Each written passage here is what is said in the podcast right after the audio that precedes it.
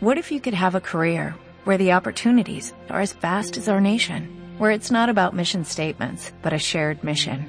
At U.S. Customs and Border Protection, we go beyond to protect more than borders, from ship to shore, air to ground, cities to local communities. CBP agents and officers are keeping people safe. Join U.S. Customs and Border Protection and go beyond for something far greater than yourself. Learn more at cbp.gov/careers. Anteriormente en sospechosos habituales. Cristina Alcázar, buenas noches. Ah, pero entonces vamos a ver una cosita, cariño. ¿Tú me has visto en teatro alguna vez? No. Entonces, te, te cuelgo. Prometo ir a verte en mi próxima visita a Madrid. ¿Y por qué vienes tanto a Madrid? Pues mira, por perversiones sexuales.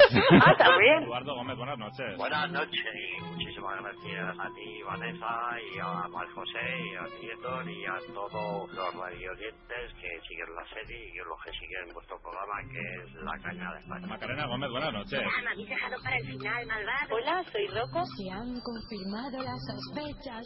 ¡Al final he ganado! Un besito, sospechosos habituales. Es un placer hablar con vosotros. Espero ir prontito al programa. Un besazo grande.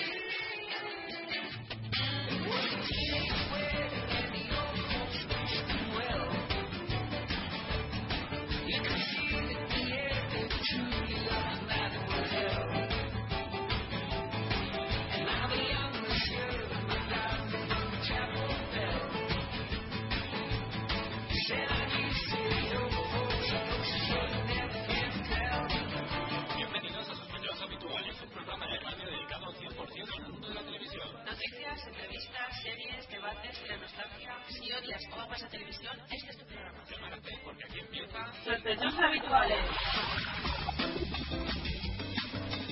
Hoy en nuestro programa número 277 te vamos a contar todas las novedades del mundo de la televisión. Entrevistaremos a la presentadora, actriz y cantante María Bradelo, concursante de Expedición Imposible. Debatiremos con Bosco Palacios y Borja Terán sobre el Festival de Eurovisión. Hablaremos con María del Mar Grandío sobre la serie Black Mirror. Todo esto y mucho más hoy en Sospechosos Habituales.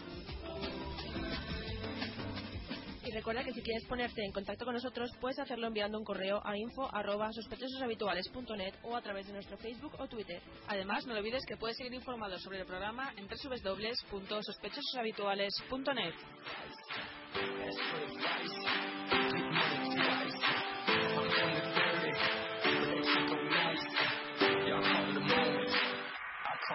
One day, one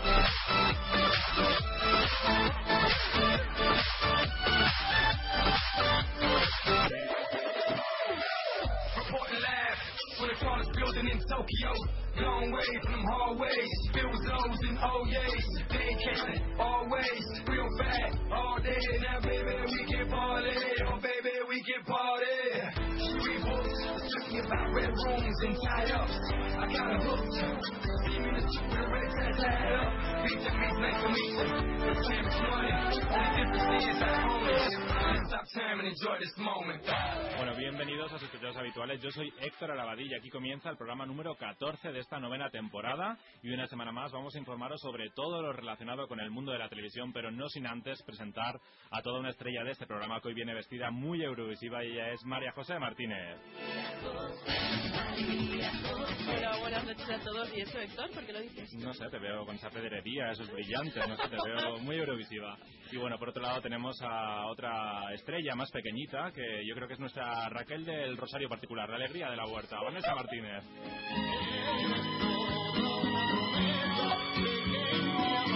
Noches a todos. ¿Qué tal? Bueno, creo que soy un poco más simpática, ¿no, Héctor? Sí, un poquito. Bueno, tampoco hace falta No hace falta mucho. mucho para Luego hablaremos sobre que ella. Y, y bueno, también tenemos aquí a nuestro jurado experto en Eurovisión, que es nuestro colaborador más sospechoso, Bosco Palacio. Hola, Bosco. ¿Cómo estás, Bosco? Muy bien, encantado de volver a estar con vosotros. Buenas noches. Buenas Pues sí. noches. ¿Estás casi tan contento como Raquel del Rosario ayer? Bueno, Bosco, ¿qué le pasa a que- esta chica que está como... Es muy frágil, ¿no? O sea, se le ve así muy... sí, como que se va a romper en cualquier Sí, momento. Sí, sí, sí.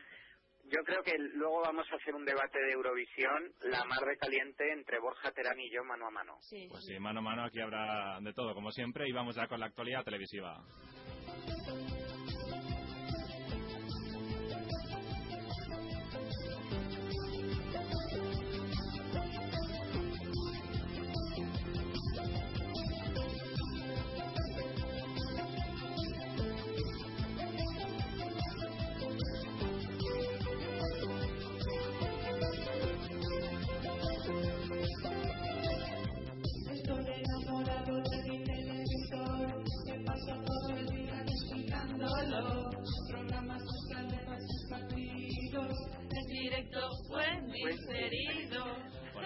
Bueno, aprender Oye, todo. Es que me encanta porque eh, según van sucediéndose los programas, Sí. vais entrando antes en la letra. Somos unos ansias. Nos vamos aprendiendo poco a poco la letra. Sí, va a llegar un día en la que la vais a cantar entera. Al principio aparecía lo de seguido solamente, pero ahora yo creo que va a ser todo, toda la Nos canción. prometemos eh, en el último programa de la temporada cantarla completa. Y bueno, eh, os recordamos que hoy podéis comentar con el hashtag sospechosos14. Y, y bueno, como siempre, tenemos que empezar con el autobombo, que sabéis que nos cuesta mucho hablar de esto, pero es inevitable. Y es que la semana pasada Javier Pereira nos lanzaba una exclusiva y es que tanto él como Víctor Clavijo van a formar parte del reparto de la precuela de Gran Reserva, que se va a llamar Gran Reserva El Origen. Sí. ¿Vale? Y todo Así esto es. aparecido pues, en Vertele, CoTV, Fórmula TV eh, y un gran número de blogs y foros en Twitter, todo el mundo... Interpretarán a Vicente Cortázar, por, eh, Víctor Clavijo y Javier Pereira, el hermano A de hermano, Que no y lo bueno, tenemos que decir que próximamente, seguramente, eh, será sospechoso Víctor Clavijo. Sí, ya os lo Víctor Clavijo anunciaremos. será sospechoso muy, muy pronto. Y ahora sí que vamos a comenzar eh, con la actualidad televisiva. Y es que Splash, famosos al agua, que yo creo que este año solo estamos hablando de Splash. Y, y mira quién salta, ¿no? Es como Sí, sí. el, el tema de. Y todavía no se han estrenado, ¿eh? No, todavía no se han estrenado. Y es que el ejército eh, de, de VIPs, ¿no? De, de Splash ya está confirmado y se preparan para afrontar sus saltos. Aunque eh, falta todavía un fichaje por confirmarse. Ya hay 29 confirmados, falta uno, me parece una barbaridad. ¿Y será un bombazo este último fichaje o simplemente es que no saben muy bien a quién meter? Ya, pero bueno, que va a ir uno detrás de otro tirándose porque 20, o sea, 30 personas. La verdad es que no tengo muy clara cómo va a ser la mecánica. ¿Cómo ves este formato, Bosco? ¿Te gusta? Bue- Bueno, me parece que es novedoso en cuanto al número de participantes famosos, porque Mm. hasta en las mejores ediciones de Gran Hermano o de Portillo o del Bus, donde entraba y salía otro concursante, yo creo que nunca se ha superado una cifra tan llamativa, ¿no? Mm. Sí, sí, sí. Es que hay nombres como voy a haceros, no voy a decirlos todos porque es una barbaridad, pero Falete, Natalia Dotela, Terremoto Alcorcón, Manu Tenorio, Angie, Toñi Salazar, María Jesús Socordeón, Serafín Zubiri, Julio Iglesias eh, Junior, José, Jesú- eh, Jesulindo Brique, José Antonio Canales Rivera, eh, Juan José Ballesta, Máximo Valverde, Madre mía. mm, Darek, el exnovio de Dana Obregón, Miki Nadal, Tete Delgado, Miriam Díaz Arocas, es que esto es una locura. Y si Mm. luego sumas los de la competencia, que es el programa que está haciendo Telecinco, yo creo que al Sí. final va a haber más famosos que se tiren al agua que los que están en tierra. Que los que están secos. no van a quedar en tierra. Y yo, eh, después de ver un poquito las promos de, de ambos programas, ¿no? Porque por un lado he visto la promo de Antena 3 y por otro he visto fotos de la rueda de prensa de, de Telecinco. Sí. Y creo que es un poco un programa que va a jugar un poquito entre el rollo de afán de superación de los concursantes y mostrar un poquito de carne. Muestra el cuerpo, sobre ¿vale? todo en la versión de Telecinco he visto unas fotos ahí con unos bañadores que con eso es imposible tirarte a una piscina. Sí, es que te tiras y se te sale. Y, y los chicos también, que quiero decir que eran los más pequeñitos que encontraban, no los típicos de natación, sino, bueno, sí, vamos, los de natación son así, pero vamos, los, los más pequeñitos que han encontrado Sí, para marcando, cada uno de ellos. Menos Falete, Hombre. en Antena 3 queda un poco más tapado. Eso te iba a decir, que esperemos que el de Falete no sea el más pequeñito. Bueno. Porque y quizás sí jueguen con eso, con cuerpos esculturales de personajes que no son tan famosos y luego pues a los super mega famosos, el torero, las actrices gordas y demás, pues les dejan un poco como la cara del programa. Pero está claro que más de un chapuzón nos vamos a llevar todos. ¿Y cuál es tu, tu no sé, tu premonición? ¿Quién, qué, qué programa de los dos crees que va a triunfar? Hombre, yo creo que le- va a ir mejor el de Antena 3, ¿Por qué lo piensas? porque tiene un casting más cuidado. Hay, me- hay menos gente de Sálvame y, y similares, ¿no? Sí, a ver, a Telecinco le irá bien para la, re- la retroalimentación y Sí. seguramente el que se estrene primero podrá tener más papeletas de ganar, como ha pasado en anteriores competiciones con formatos similar- similares. Pero creo que Antena 3 este año, eh, al reunir ese casting y al cuidarlo y al prepararlo tanto, eh, creo que le va a sacar ventaja a Telecinco y que se va a convertir en la voz y el, el reality de splash de Telecinco, el Mira quién salta, va a ser un poco más el número El uno. número uno. Y yo también creo que va a influir bastante el presentador, que aunque Jesús Vázquez siempre ha triunfado mucho y a la gente le gusta bastante, yo creo que en estos momentos Arturo Valls está mucho mejor valorado Sí. y la gente está mucho más encantada Puede arrastrar mucho público de, de tu cara me suena. Sí, seguramente. Sí, es más, es más cómico, ¿no? Y a Arturo Sí. Valls le va más un programa así, quizás Jesús Vázquez lo lleve, pues como lleva todos los programas, por el espectáculo y hacer... Sí, se tirarán a lo mejor más hacia el lado de reality en Telecinco, seguramente. Sí, Jesús Vázquez hizo Hotel Glam y aquello no había por dónde cogerlo. Sin embargo, lo defendió muy bien. Pero Arturo Valls yo creo que reúne ese punto. Cuidado también porque hay concursantes de Tu cara me suena que no ha venido nada bien el que hayan presentado otros programas como Carolina Ferre que hizo un 6% ayer Sí. en la gala de Eurovisión. Pero eso se merece un debate porque hay que... Sí, Sobre no, todo su vestido. Sobre todo, luego lo vamos a comentar más detenidamente, Sí. seguro que sí. Pero bueno, tenemos que hablar de, de otro programa que precisamente se llama Tenemos que hablar y está presentado por Ana García Lozano, que vuelve de nuevo al, al género de los talk shows, ¿no? Como Mm, que tanto mm. popularizó en, en los 90, primero con el programa de Ana en Telemadrid y luego con Ana en Telecinco, que fue el líder absoluto de las tardes eh, con audiencias superiores al 40% de cuota de pantalla, que esto es algo no, Y todos lo recordamos ese programa, la verdad. Todos lo recordamos, sí. Todos, todos hemos visto a Ana en alguna Sí. Sí, todos la hemos visto y, y la vamos a poder ver de nuevo previsiblemente a las 6 de la tarde de lunes a viernes en televisión española y parece ser que se va a ver reducida la duración del programa de Anígar Tiburu, eh, que se va a quedar un poquito en la crónica social, que es la parte que, que mejor les ha funcionado dentro de lo mal que les ha funcionado todo. Y para- Sí, porque sí, mira, yo no entiendo cómo no se cargan ya el programa de Ani Gartiburu, porque está consiguiendo unos datos espeluznantes, o sea, del, del 5% o incluso menos. Pues sí. Yo, yo tampoco lo entiendo. Es una cosa que, que muy bien, que dicen que las cadenas públicas, que no importa la audiencia, pero luego en otros casos sí que les importan y, y- y retiran ciertos programas que no deberían retirar. Así que no, no lo acabo de entender. Y bueno, parece ser que este nuevo programa va a dar un giro a lo que son los talk shows, ¿no? Y vamos a conocer eh, la sociedad que nos rodea a través del testimonio de los invitados en cada programa que abordarán distintas cuestiones de actualidad eh, contadas en primera persona. O así al menos lo señala Televisión Española en su nota de prensa. Yo Mm. creo que va a venir siendo algo así como comando actualidad, ¿no? Donde como cada día nos van a contar personajes que han vivido eh, cierto problema o Mm. con un rollo muy distinto al del diario de Patricia y Mm. nos van a contar pues sus vivencias pero en plan más curiosidad que, Sí. que el morbo que, que vende Antena 3 o que vendía Antena 3 en su momento creo yo Y bueno, según he leído, la principal novedad de este género será la participación de dos colaboradores especialistas sobre el tema. Uno será un perfil más técnico y otro un psicólogo. Así que bueno, también aportarán ahí su visión. ¿Qué Esto sí crees? que es novedoso. ¿crees que puede Bueno, triunfar? Eh, yo creo que en el caso de que no, func- no funcionen todas estas fusiones que van a hacer con programas como Comando Actualidad, el típico reality de, de- el típico tal show del Mm. diario de Patricia Sí. y demás, al final van a volver a la tónica original que es Ana y el personaje contando su historia. Mm. Porque a veces cuando le das muchos ingredientes al espectador es que Se marea, se pierde un poco, sí. y más el espectador de Televisión Española y ha pasado y más eh, efectivamente en la pública. Eh, por ejemplo el uno de los programas que empezó así y acabó convirtiéndose en otra cosa totalmente distinta fue a tu lado a tu Cierto. lado en realidad Mm, Cierto. come- comenzó con Emma García siendo un poco la Ana no Sí. Y, y nada más que se hacían esas entrevistas pero fijaros en lo que se convirtió a tu lado con polígrafo y todo incluido con Tamara por ahí madre mía y demás.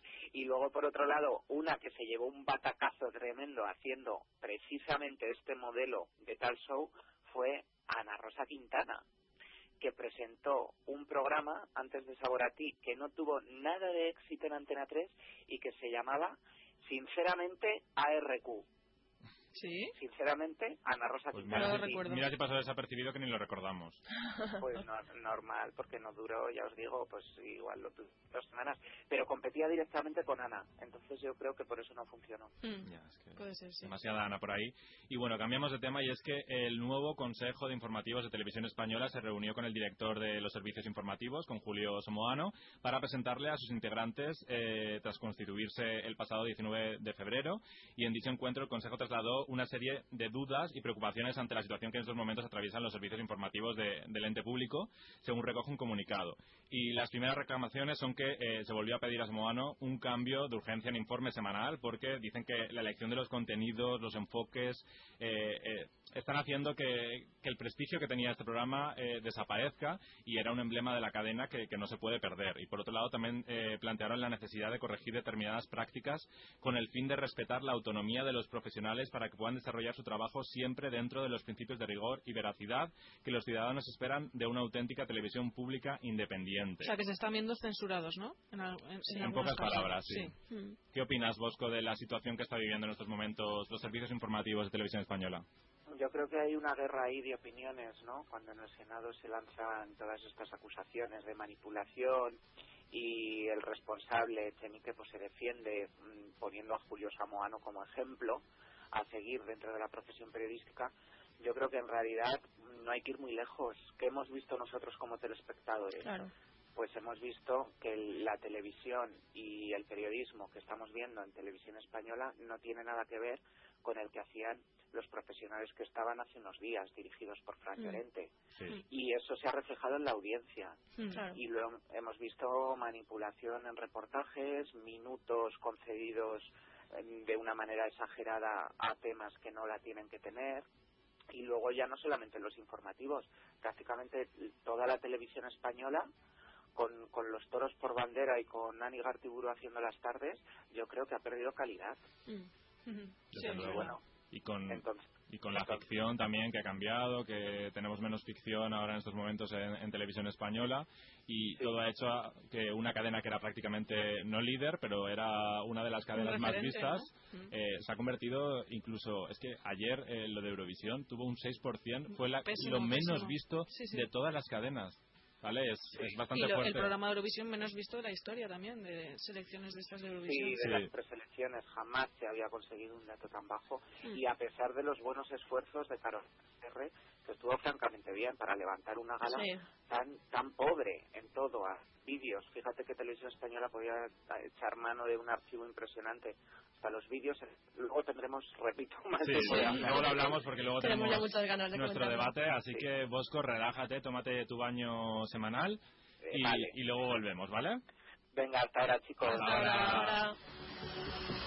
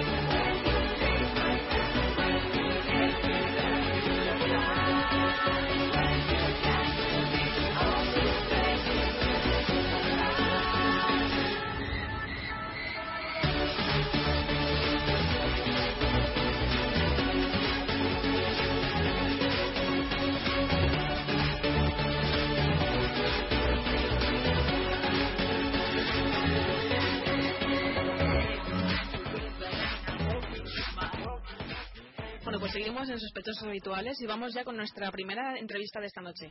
Hoy será sospechosa la presentadora, cantante y actriz María Bradelo. En televisión la hemos podido ver presentando y colaborando en numerosos programas de diversas cadenas como Telecinco, Televisión Española y especialmente aquí en Valencia en Canal No.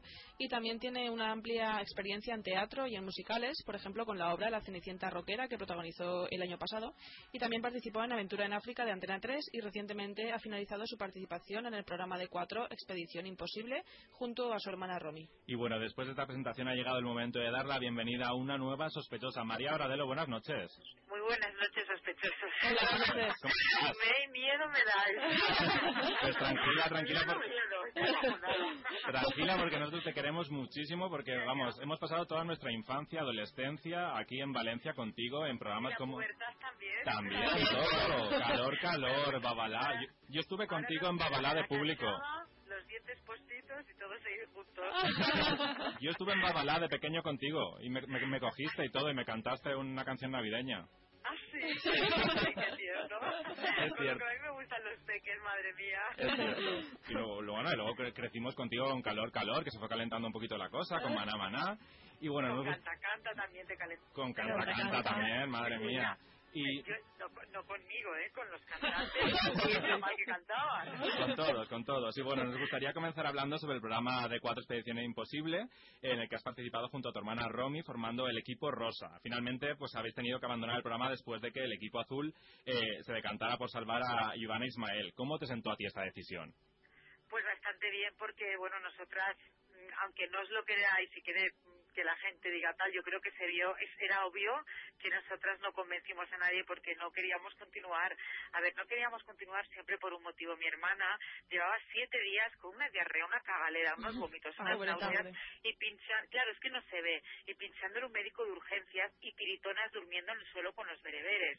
Entonces eso es tan duro de aguantar que cuando tienes que estar 17, 18, 19 horas extremas con unas pruebas que te mueres porque tampoco se ve lo que es, eso lo Mm. Digo, Mm. pues llega un momento que no te puedes jugar la vida. Y a ella, bueno, pues la verdad es que cuando nos dieron la carta yo me emocioné, lloré muchísimo como visteis, pero bueno, mm, luego nos miramos y evidentemente luchar cuando una persona no puede hubiese sido cuestión de un día más o a lo mejor no de la suerte. Eh, mira esto es un juego esto es un reality. Ya habéis visto el espíritu deportivo que teníamos. Sí, y mi hermana el sí. primer día es que lo dijo antes de empezar yo vengo aquí a reírme y a pasármelo bien sí Mm. que es cierto que cada uno ve sus límites no hay otros equipos que tenían más competitividad y querían seguir a pese al que le pese. Pero luego a mí tantas trampas, tantas injusticias que he vivido, Mm. es que no te merece la pena. O sea, sí, estás en antena, estás en pantalla, es una experiencia única, magnífica, pero bueno, llega un momento que dices, mira, hay gente que la ha sobrepasado y del reality lo han llevado a la vida, porque luego eh, hemos estado con nuestros compañeros, de hecho tengo un chat con 18 de las personas, hay dos que no las han metido, 18 personas no, pues yo no he hecho nada, ¿eh? Al revés, se intenta meter a todo el mundo desde el principio. Y por ejemplo, sí que es cierto que parece una competencia todavía, digo, tía, si ya pasa seis meses de expedición porque la grabamos en octubre, Ah, sí. este reality. Entonces, claro, llega un momento que a la gente le sobrepasa y a nosotras no. Porque, bueno, yo creo que se vio bien claro, vosotros lo visteis en cinco minutos, pero ahí estuvieron media hora Sí. haciendo el paripé, que sí que no. Y yo no me vendo a Judas, que es lo que dije allí. ¿Tú qué me puedes prometer? Pues chica, yo no te puedo prometer nada, yo no te puedo Mm, prometer que te voy a meter en la final, porque yo no soy superwoman y te puedo mentir y ser una cínica, pero como no lo soy, y luego prefiero ser natural y decir la verdad y no Sí. entrar, a no ser una capulla, entrar y luego no meterlas. No sé, cada uno juega a su baza. Yo lamentablemente me dejo llevar por el corazón y lo que me diste y soy sincera. Y de verdad os juro por mi hija que no nos siento mal porque mi hermana no podía, o sea, Mm. ya no podía. De todos modos, yo Sí. pienso que sois las grandes eh, ganadoras de, de este programa, porque el público se ha conocido y ha disfrutado con vosotras, a diferencia de algo que no ha ocurrido con otros concursantes, como véase Leticia Sabater. Bueno, sí que, a ver, te quiero decir, hay algo que es obvio y es evidente, que en la página web de Cuatro, Sí. aún a una semana fuera del programa, tenemos un 30% de votos, 40, Sí, sí. 4.080 o 4.100.000 personas que se decantan por la pareja del equipo rosa, por la Sabradelo, y el resto, las que vienen detrás, tienen un 20% y tienen 2.500 votos. Evidentemente la gente no es tonta. Mm. Evidentemente haces un- algo y te hay una demanda. ¿Por qué? No lo sé. Pues yo pienso, pues porque de verdad, es no sé, es que nos lo pasamos tan, tan mal y tan bien, ¿vale? Pero te lo juro que es que nos pasábamos el día cantando y riéndonos. Sí. Hay otras veces que he llorado yo mucho, porque yo, no sé, me sabía fatal, eh, muchas situaciones, muchas trampas, injusticias, Mm. y no las y no las supero, y porque no lo admito en mi vida misma, con Claro. lo cual es algo superior. Mm. Ahora bien, que a mí también me hubiese gustado seguir, sí. Que también me lo ofrecieron también con otra pareja, sí. Pero como dije en una entrevista y vuelvo a reiterar, No sin mi eh, hermana. me decanté ir con mi hermana y empiezo con ella y termino con ella. No soy de las que por seguir, por luchar, por estar cuatro semanas más o tres, hubiese llegado tal, pues puede ser, nunca se sabe una hipótesis, pero lo tenía bien claro que voy con ella, te- sigo con ella y termino con ella. y ya Mm, está. mm. Y bueno, ¿en qué pensabais para no, me- no perder la motivación? Porque como comentas, vivíais situaciones extremas. Muy extremas. Bueno, pues mira, eh, lamentablemente hace un par de años nuestra mami falleció, pues Mm. como muchas personas, de un cáncer terrible. Sí. Eh, bueno, un cáncer que no tenía curación ni salvación, ¿no? Entonces, pues eh, a mi mami le hubiese hecho muchísima ilusión vernos juntas de nuevo en un programa de televisión, apoyarnos, reírnos, no discutir. Y eso que es tan difícil entre manos después de 24 horas. Y entonces, por mi parte, era un poco de ese reto y yo que sé, voy a convivir con ella y, y a estar durmiendo y 24 horas al día pegada, ¿sabes? A ver cómo me, mm, cómo me llevo, que mamá vea qué tal. Y a mí, la, bueno, la motivación es uno mismo, la verdad. Yo cuando siempre hago algo, eh, no necesito decir o económicamente o tal, o tengo que pensar en esto, no. Yo, aunque sea gratis, o sea como sea, me motivo por mí misma. Me mojo y me mato. por. Claro, pero a ti te sea lo que sea, lo hago. Intento hacerlo de la mejor manera, ¿correcto? Ahora bien, sí que es cierto, ya te digo que ahí yo personalmente era una cuestión, pues oye, pues no sé, pues decirle a mi mami, mira, llego y me la imagino ahí y joder, qué satisfecha estoy porque un día más he podido o tal y sobre todo es la mente. Sí, Mm, claro. No sé, es una cuestión de, de mente De y tengo experiencia en realities y bueno, el otro Sí. estuve dos meses y medio, aguanté hasta la final y os puedo decir que es cuestión de mente, de mente y de mente y de callarte la boca y no ser clara. en el momento que abres la boca y eres clara ya la fastidia, pero Sí. bueno. Y bueno, habéis sido las más coquetas y con más sentido del humor del programa y juntas habéis protagonizado momentos muy divertidos como el momento este de la flor, de la disputa por la flor del pelo, que nos ha hecho reír mucho. Y queremos saber qué momentos recuerdas con más cariño. Bueno, pues todos, te lo prometo, mira, eh, de solo ir y deshacerme de alabanzas al equipo de Boomerang, al equipo de la productora, el Mm. director, era una caña, una pasada. Y bueno, yo creo que también en este siglo XXI somos, eh, tenemos que saber lo que es la televisión y lo que es un reality, que tú puedes ser muy luchador, pero jolobas, tienes que dar un poco de juego, no puedes ser más Claro. aburrido que un mono, porque a la gente que te mate subiendo una de unas 7 horas que no se ha visto, 5 horas a 47 Madre grados, mía. le importa un pepino. Lo que le importa es esa flor que se te cae lo otro. Entonces, todos los momentos han sido divertidos y durísimos. Tengo las dos experiencias. El más duro, vamos, vamos, lo tenemos clarísimo, el último día del kayak. Sí. ¿Por qué? Porque estábamos 20 horas a unas temperaturas horribles, con un diluvio desde las 7 de la mañana. Vosotros lo veis genial, pero es que nosotros estamos 20 horas de pie tiritando. No te protegen, no te dan un paraguas. O sea, de verdad, es vivir ahí, ala, te quedas tirado y ya te buscarás la vida. Ese para mí fue el día más duro. Y el día de la mula también fue bastante duro. Y eh, sin embargo, eh, todos hemos tenido momentos pues muy divertidos. Uno de los mejores días que me lo pasé fue cuando, bueno, pues nos penalizó el equipo naranja y, bueno, yo pensaba que ya estábamos fuera porque, claro, era inviable ponerte a correr kilómetros, que los Mm. demás iban en quad, tú tenías que ir corriendo, no llegaba el cuerpo chilón y luego tuvimos, un- no sé, suerte, perspicacia y todo, ¿no? Y coger un el taxi muy rápido, pillarlo, llegar a esa plaza, nos ayudaron los moros fantásticamente y el taxi no se vio, pero bueno, la hora de recorrido de taxi que cogimos nosotras, al taxista le hicimos cantar la Macarena, el Papiquito, el Chocolatero. Yo iba a todas las comunidades de España recorriéndole y yo le cantaba todas, el riau, riau, riau, y, y el tío el cámara no podía grabar porque se partía de la risa. Y ese yo creo que fue uno de los mejores días. Tampoco sabíamos en qué situación había llegado a la meta, había habido mucha tensión entre todos porque claro, se lo tomaban a pecho que no te puedes imaginar. Y Mm. para mí ese fue uno de los mejores días. Y, y el de la salida, con un poco de tristeza y Mm. tal, pero de verdad fue quizás otro de los mejores momentos porque es que no se podía. Entonces era un sufrimiento y, para sufrir, o te compensa muchísimo en otros aspectos o no, no te merece la pena. Claro, claro. Y bueno, tú ya sabes cómo ha acabado el programa, pero para ti, ¿cuál es la pareja ganadora de Expedición Imposible?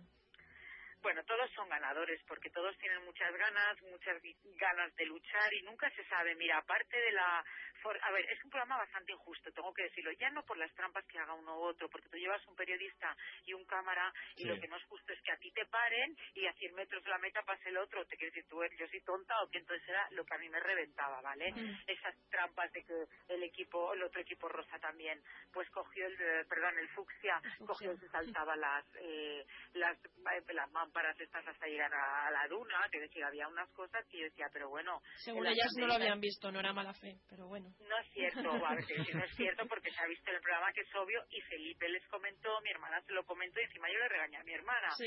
Yo no sé si fue con buena fe o con mala fe, pero el caso es que yo a mí tocar 33 kilómetros de banderas me toca por las narices, me cuesta mucho trabajo Mm. y delante de mí llevan trampas no me parece justo, ni más ni menos. Mm. Hay otras personas que también cogieron agua de un pozo y a mí no me lo permitieron y así te puedo contar sucesivamente. Pero este programa sí que es cierto que hay muchas cosas que es el azar. Lo que es injusto es que yo tenga que competir, es decir, eh, o, cualquier persona que no tenga una fortaleza física, no es justo que compita con unos toreros. Mira que Cristina y Mm. Alejandro me encantan, eh, para mí por supuesto son los ganadores 100% porque la tía es una caña, como está preparada, pero no es justo, porque lo normal, en el programa de la BBC, por ejemplo, tenían jugadores de fútbol americano Mm. o de rugby y ponían a gente, pues equitativamente, en misma altura, el Claro. mismo peso. Tía, yo mido unos 65 y no me puedo poner con Felipe López que mide unos 90 y pesa 100 kilos y yo peso 49. Entonces, claro, son cosas incongruentes. En el momento de hacer cualquier prueba, él tendrá unas habilidades mejores y yo, si tengo que meterme por un recoveco muy pequeñito, pues tendré otras oportunidades, pero es que este programa no es de eso. Mm, Entonces, bajo mi punto de vista, tendrían que haber, no sé, eh, equilibrado más un poquito las parejas. Mm.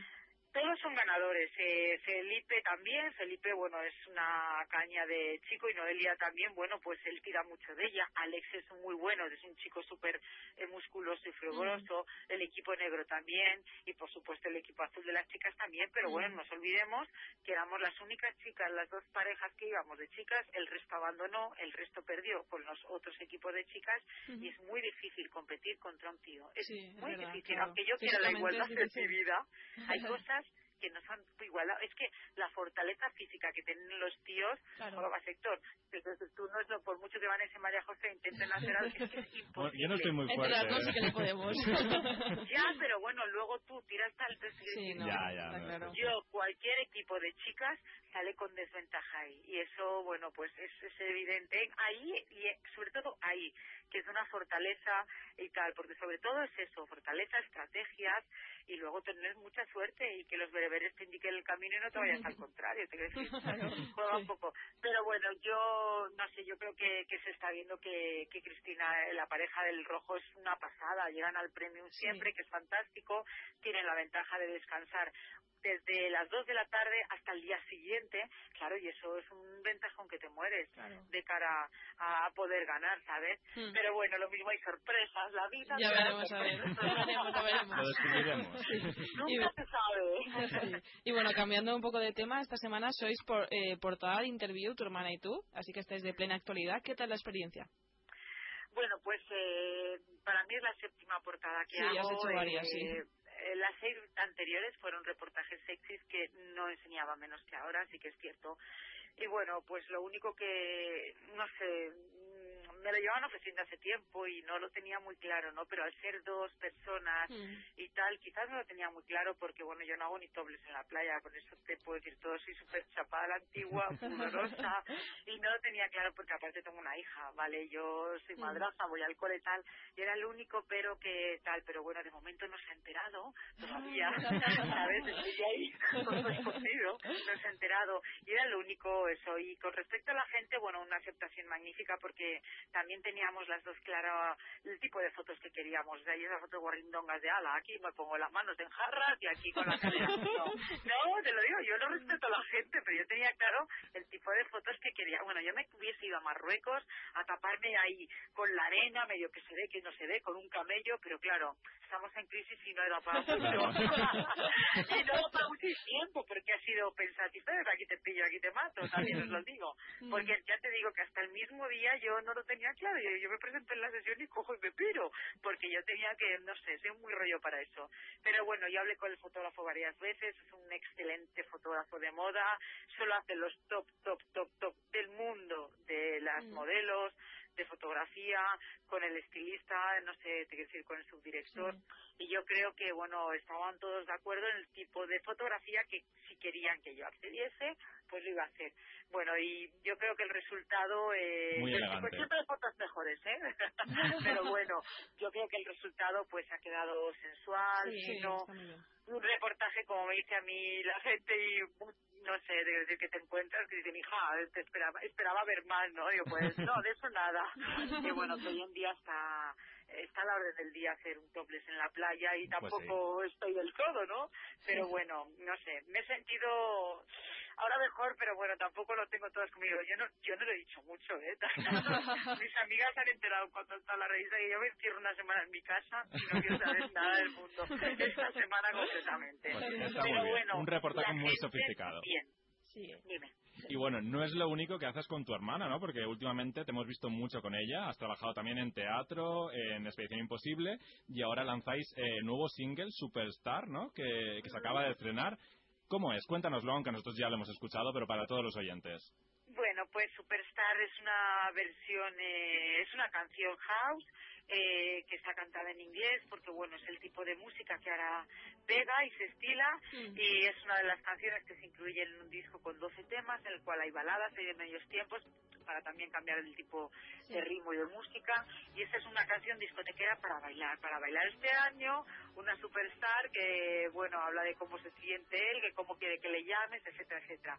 Hemos estado en algún programa que otro y el 11 de marzo lo presentamos en Valencia, en Autores, en la calle Blanquerías, que desde aquí Sí. os invito a todos si queréis, os daré Sí. un vinito y esas cosas. y, y bueno, y ya, y ya empezar la plena promoción. De momento se vende en los portales, en iTunes, yo no entiendo mucho, ¿eh? pero bueno, en los, todos los portales estos de boda, por menos de un euro se vende. ¿Y el disco para cuándo completo? Pues yo creo que está en el horno ahí, yo creo que para finales de mayo, junio. Antes no, porque son muchas mezclas, canciones, nosotros hemos compuesto varias de ellas que, que teníamos ya y las hemos eh, modificado un poquito la letra, actualizado. Yo creo que hasta finales de mayo, junio no, entonces mientras... Para veranito, ¿no? Sí, nos tenemos que meter en el proceso de, bueno, pues de promoción y estas cosas. Y Pero bueno- tengo que deciros una cosa, los tres. He hecho Cuéntanos. muchas cosas con mi hermana siempre. Bueno, vamos a ver, voy a bautizar. Porque aquí cualquiera habla. Sí, sí, A este ver, es el titular. eh, He hecho muchas sí, cosas con mi hermana siempre. Muchas, muchas. En el año 89 yo Sí. presentaba un programa en Canal Sur y lo presenté con ella, que se llamaba Para que veas, Ah, ¿sí? un año y pico. Luego he hecho muchísimas obras de teatro. Antes de estar yo aquí viviendo en Valencia, en el año 94 protagonicé Yola con ella. Luego he hecho La Cenicienta Roquera últimamente aquí Sí. en la comunidad Sí. y fuera. La magia de la Navidad, otro musical. O sea, sí que es cierto que de unos años a esta parte, pues a raíz de la mami, porque ella vive en Madrid, somos hijas únicas, no tenemos a nadie más de familia, y todo el rollo este, pues estamos más unidas y entonces ha surgido el tema de poder estar juntas haciendo cosas. Eso es bonito, bueno, porque ya- aquí, por ejemplo, mis compañeras Vanessa y María José también son hermanas y es bonito verlas trabajar juntas, cómo se pelean. Se pelean por la flor también a veces. ¿de qué tipo soy? ¿De qué color? Vamos a ponerse un color. Pues, a ver, te quiero decir, mm, yo creo que no lo sé vosotras, pero yo creo que cada una tenemos un estilo, una manera de ser, una personalidad, y ahí está, lo, no sé, lo bueno y lo bonito. Ella es Sí. una manera y yo le complemento con la otra. Yo soy de una y ella me complementa. Para Claro. eso está en la vida, es igual que un poco las parejas, ¿no? Aunque luego te tienes de todo a la cabeza, pero al final pues nosotras hay días que nos decimos de todo y nos colgamos el teléfono como esta mañana, pero al segundo ya nos estamos llamando. Porque ella tiene una manera de pensar, de ver la vida y de verdad es que ella es happy, ella es feliz. Y ella, el agobio, el estrés, dice, tía, me dice esta mañana, te vas a morir un día del estrés que llevas, ¿eh? Porque yo soy tiquismiquis, coñazo, perfeccionista, el milímetro, o sea, todo, todo, todo lo quiero así. Y claro, si no es así la otra persona, lleva otro tipo de vida, feliz, sin eh, casarse, hijos, todo, Te pues, estresas claro. más. Claro, entonces ya la pobre la llevo estresada, ¿sabes? Y, y ella es, pues eso, la ideología fantástica de la vida, que yo digo, tía, a mí me encantaría ser así, pero claro, cada uno somos de una manera. Y yo creo que siempre nos hemos complementa- complementado muy bien. Lo que aporta una no lo da la otra. A veces me tiene que parar a mí porque ya veis que no paro de hablar. Y otras veces yo en Expedition le daba cada patada y cada codazo. Y yo decía, tía, cállate por Dios, que nos van a matar. O este y tal. Y me decía, que no, que yo no tengo por qué decir, oye, si este es un cínico. Y que, pero ¿cómo puede decir este mentiroso que a mí no me conoce si esta tal? Y yo, yo la pegaba cada patada por debajo. Y cada codazo que me mentía, que me moría. Y decía, pero ¿por qué no lo voy a decir? Ella es natural y ella es así, ¿no? Y yo, somos naturales, pero claro que ya a veces en la vida aprendes hay que, que cortarse un poquillo el pelo, ¿no? en fin. Y bueno, María, eh, este sábado grabaréis en la discoteca Deseo 54 de Valencia, eh, si no me equivoco, el videoclip de Superstar, y todos los oyentes de Sospechosos Habituales están invitados a asistir ahí como, como figurantes en el videoclip, ¿no? Correcto, bueno, pues mira, qué mejor idea porque, bueno, pues la verdad es que las productoras son valencianas, Sí. las de las del disco, Mm. y entonces, pues no sé, habíamos decidido hacerlo en Madrid o aquí o, o en otro sitio. Y digo, mira, chicos, yo qué sé. Donde más se te me quiere es en Valencia, así que tiene que ser en Valencia. bueno, pues entonces al final, efectivamente, en Deseo 54, en la calle Pepita. Pepita número 13, para que quien no lo sepa, este sábado a las que, bueno, ya será domingo, o sea, sábado de madrugada, Sí. quien vaya hasta las dos y media de la mañana, todos los sospechosos que estén escuchando este sospechoso programa habituales, ¿vale? Pueden entrar gratuitamente. Y si no, bueno, pues nada, que van a ver el vídeo de Abradelo, del Superstar, que van a la grabación del vídeo. Y avisemos que firmas interviews. Hombre, Nos no, has comentado. no, Oye, a ver si me van 800.000 valencianos, tío. No, no. Bueno, vamos a ver. Evidentemente, a mí me lo ha pedido la gente y por supuesto que todos los que vayan a Deseo 54 este sábado, antes de las dos y media de la madrugada, a grabar y a cantar y a bailar el Superstar con nosotras, Sí. eh, que será la grabación del videoclip. Ya lo que se pongan todos muy guapos y os esperamos ahí en la calle Pepita 13. Y si quieren llevar el interview, claro que sí, por supuesto. A mí me han pedido, ¿podemos llevar el interview todos si no lo firmáis? Digo que sí, hombre, que Claro sí. que sí. Por supuesto que firmaremos, cantaremos un par de veces las canciones para eso de repetir el vídeo y tal, y todos a cantar, a bailar y a, y a disfrutar. Nada, están todos invitados, vamos, lo dicho. Bueno, pues, pues ahí queda. Todos los oyentes invitados a la grabación de Superstar. Claro que sí. Muy bien. Estaremos ahí. y Si quieren dar cualquier duda, pues oye, con el Twitter de, de- de Deseo, con el mío, no sé, si estamos por todos sitios, hijo mío. Claro, ya- comunicados todos, sí. No te puedo decir menos. Y bueno, María, gran parte de tu trayectoria, como hemos dicho, la has desarrollado en Canal No. Y queríamos saber qué opinas sobre el ERE que, que acaban de realizar, que ha echado a la calle a, a mil compañeros tuyos, bueno, ex, ex compañeros tuyos. Bueno, todavía no han echado a todos, justo precisamente Sí, tarde hasta el hablando con 31 dos de agosto. compañeros. Ha habido do- parte de los compañeros, ochenta y pico, que han salido anteriormente y parte que saldrán. De Sí. todas formas, eh, según tengo entendido y según he leído, el proceso del ERE está claro, ¿vale?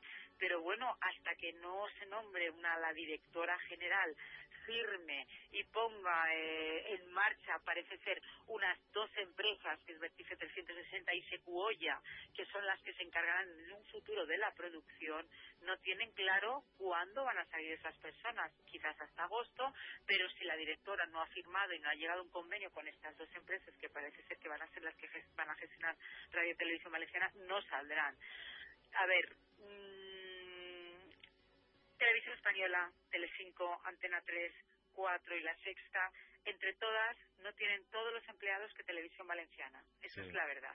¿Ok? Yo no digo que sobren. Yo lo que sí que pienso es que sí han ido contratando muchas personas para los pocos programas que hay, o una de dos, o haces más producción propia y en vez de dar los programas en la tele se los da a las productoras valencianas, a las productoras y a la gente de dentro de la tele, que hay dentro gente muy capacitada, compañeros que lo hacen muchísimo mejor que otros, como han demostrado que se han llevado a teles nacionales, ¿vale? O una de dos, o no se hacen programas, pero tendrás que quitar personal. ¿Qué pasa? Que a la tele hoy en día parece ser que les compensa externacionalizar la producción, ¿vale? Entonces, ¿qué, significa eso? Que en vez de la tele hacer los programas como hacíamos muchos, pues le compensa dárselo a una productora. Imagínate, la productora Ana Rosa, ¿por qué me compensa? Pues no lo sé, porque en vez de con 40 en plantilla y tener las horas de funcionario, los parones, las pagas extras, etcétera, etcétera, pues me lo hago el programa con 10 personas, mm. eh, no me dan morcilla en ningún aspecto, porque no, porque saben que es lo que hay si no fuera y ya está. Entonces, hay que pensar también que no solamente televisión valenciana, mira, que las telefonías están ahora de haciendo ERES, las empresas de vuelos, que no quiero dar nombres de nada, mm. también están haciendo ERES, entonces todo el mundo está sometiéndose a ERES de muchísimas personas. Evidentemente 1.200 es un escándalo, pero es que más escandaloso es que hubiese 1.800 personas y no haber programas. Entonces hay algo que funciona mal desde arriba. Claro, los diferentes directivos que han ido entrando han metido a sus personas de confianza. Si yo meto a 500 personas, yo he estado con siete u ocho directivos, ¿vale? He estado con Genoveva, con Jesús, bueno, te voy a decir, he estado trabajando, ¿eh? Vamos a ver, aquí hay que matizar todo. He estado con Genoveva, con Pepe Forner, con Jesús Carrascosa, bueno, con todos los directivos, eh, con Pedro García, con todos menos con el del este último año, ¿vale? Entonces, claro, si cada uno mete a 500 personas y no hay volumen de trabajo en la casa, claro, es una ruina total. Y una de dos, bajo mi punto de vista, no hay que entender mucho, pero o yo sigo produciendo los programas y a los 1.500 o 1.800 les meto en mis programas, pero lo que no tiene sentido es que dé 100 programas a 100 productoras de fuera y encima tengo yo 1.800 sentados mirándose a un espejo. ¿Me mm, entiendes?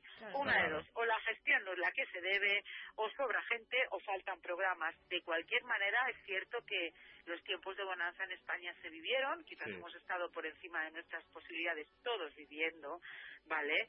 Y entonces ahora llega un momento de atarse el cinturón y decir, señores, vamos a ver qué pasa. No hay programas, pues hay que irse fuera. Ahora bien, hay que ver cómo se puede pagar esa indemnización a esas mil y pico personas. También es cierto, si no tenemos un duelo en la comunidad, ni casi para sanitario, ni para farmacia, dime tú cómo lo vamos a pagar. Entonces, a nivel personal, triste, pena, porque es una putada que personas con cinco hijos se queden a los 55 años eh, en la calle, porque si el resto lo tenemos difícil, eh, hasta las niñas y niños que están con veintipico años estudiando y con dos carreras y preparadísimos como hijos de amigos míos, yo también, imagínate una persona que ya está a punto de, jubilarse, le quedan diez años para jubilarse, en esa situación, dos trabajando en la tele y van los dos fuera, ¿vale? Pero os digo una cosa, hay que vivir el presente y hay que pensar en el hoy. El mañana es que a lo mejor no viene, o viene de otra manera. Imagínate que no se firma o no pasa algo y tal. Sí, ahora está firmado, pero imagínate que al final no se les da a las personas y se tienen que retractar que tampoco está es que no es tan fácil hacer un ERE de 1.200 personas en una empresa es una situación bajo muy, mi ignorancia y muy complicada sí. entonces claro y luego paga a todas las personas la indemnización y luego esas personas habrá algunas que estén a favor y otras en contra y se meterán en juicios claro que es muy muy muy costoso. Pues es una situación muy complicada que para abordarla necesitaríamos una entrevista completa porque es algo muy complejo. Y queremos acabar de manera alegre esta entrevista porque nos ha encantado. Bueno, pues vamos a dar un beso a todos los compañeros, ¿vale? Claro. Los que están dentro, y mira, los que están fuera, el aliciente de que todos los que hemos salido hemos seguido trabajando, ¿vale? También te lo digo, mira, yo hago producciones de, eh, resumo en un minuto, hago producciones de eventos porque tengo una empresa, ¿vale? Y entonces, hoy en día en la empresa mía están toda la gente de Canal no. Todos los compañeros que han salido por H o por B están conmigo trabajando. Hasta ayer he llamado a dos y esta tarde estaba hablando con dos. Con lo cual, con eso te digo que ahí no se termina el mundo, que hay muchas cosas para hacer. Lo digo de tener ganas e ilusión. Lo que no podemos hacernos es quedarnos anclados y sentados en un taburete y que nos paguen una pasta todos los meses. No. En la vida hay que tener espíritu y estar vivito. ¿Sabes? Porque a todos nos gusta la comodidad, pero hay que currárselo y vivir. Y hay gente muy buena, pero hay otra gente que ha estado en esa situación. Mm. Con lo cual, ahora todos a pechugar, a darles un peso muy fuerte y pensar que ahí no se termina el mundo. Y que si eso termina en ese día, ya Dios decidirá para dónde vamos, que no se amarguen ni que se queden todos hundidos, ¿vale? Pues me ha encantado hablar contigo porque veo que tienes las ideas muy claras, de verdad. Me gusta todo lo que has dicho en esta entrevista y te deseamos muchísima suerte con tu nuevo proyecto junto a tu hermana, la Sabradelo, con su Superstar. Que vaya muy bien la grabación del videoclip. Deseamos que llegue pronto el, el disco y te deseamos mucha suerte también con la gira de la Cenicienta Rockera. Muchísimas gracias. Oye, os espero el viernes, bueno, perdón, el sábado, ya no sé El ni qué día digo, el sábado deseo. Lo bueno, ¿sabes lo que pasa, amigo Héctor? No es Dime. decir las cosas, es tenerlas claras y llevarlas a cabo Eso sí, en la eso vida. sí, lo más Porque importante. claro, yo puedo tener las cosas claras y tal, pero luego hay que luchar para que se lleven a cabo. Y eso creo que en la vida es algo que tienes y que es algo que tienes que, que buscar y tener un espíritu luchador y luchar. Es que cuando dicen, ¡ay, qué suerte! Sí, las narices la suerte. Y te matas, mira la hora que estoy. Yo es que ahora todavía estoy en el ordenador, pero no yo, la gente y las empresas que quieren mm, llevarlo todo y tenerlo todo bien hecho, es, no, hay, no hay otra manera, hijo mío. Nos han, o nos toca la lotería y tenemos que seguir matando a trabajar. o, o cantando Superstar. también Claro, ser. de hecho vamos a acabar esta entrevista escuchando el Superstar para que todo el mundo se la vaya preparando para el videoclip del sábado. Muy bien, fenomenal. ¿Vale? Muy bien, muchas gracias, Jorge María. Me ha encantado hablar con vosotros. Un beso muy fuerte a María Igualmente. José. Vanessa, no os peleéis, ¿eh, chicas? No, no, no. La familia, la se pelean, que sea por mí. Y a vosotros también. Gracias. Un beso, hasta luego, María.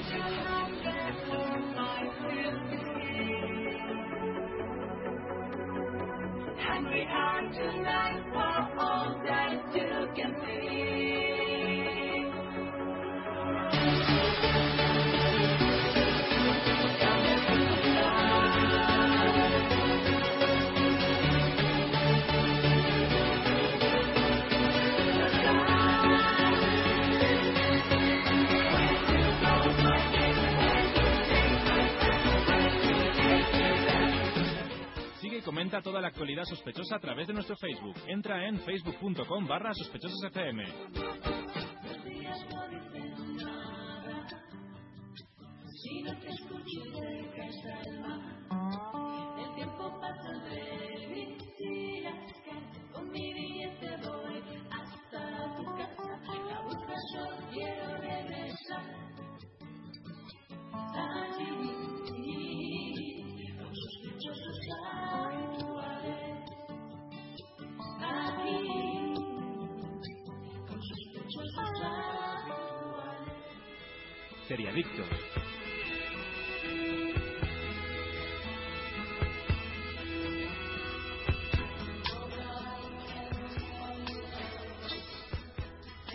Después de hablar con María Bradelo, continuamos en Sospechosos Habituales y vamos ya con nuestra querida sección de Seriadictos.